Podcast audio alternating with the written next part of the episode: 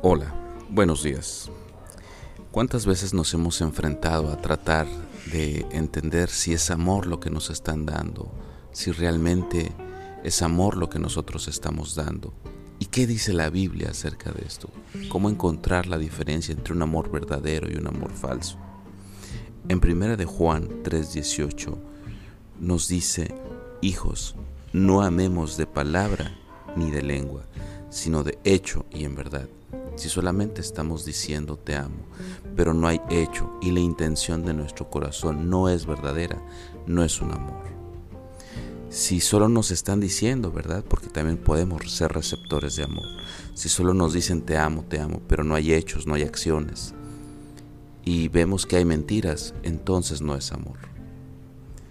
Es importante meditar en cómo expresamos y en cómo definimos nuestro amor. Eso no significa que podamos cometer errores y dentro de los errores existe el perdón. Y el perdón es la medicina de, de, toda, es la cura de todas las enfermedades, ¿verdad? Entonces, pues yo te invito a que amemos de palabra, de hecho y de verdad. Que tengas un muy buen día, Dios te bendiga. Te invito a que, a que si te interesa este contenido me sigas en mis redes sociales arroba soy Juan Jaime FL. Hasta la próxima.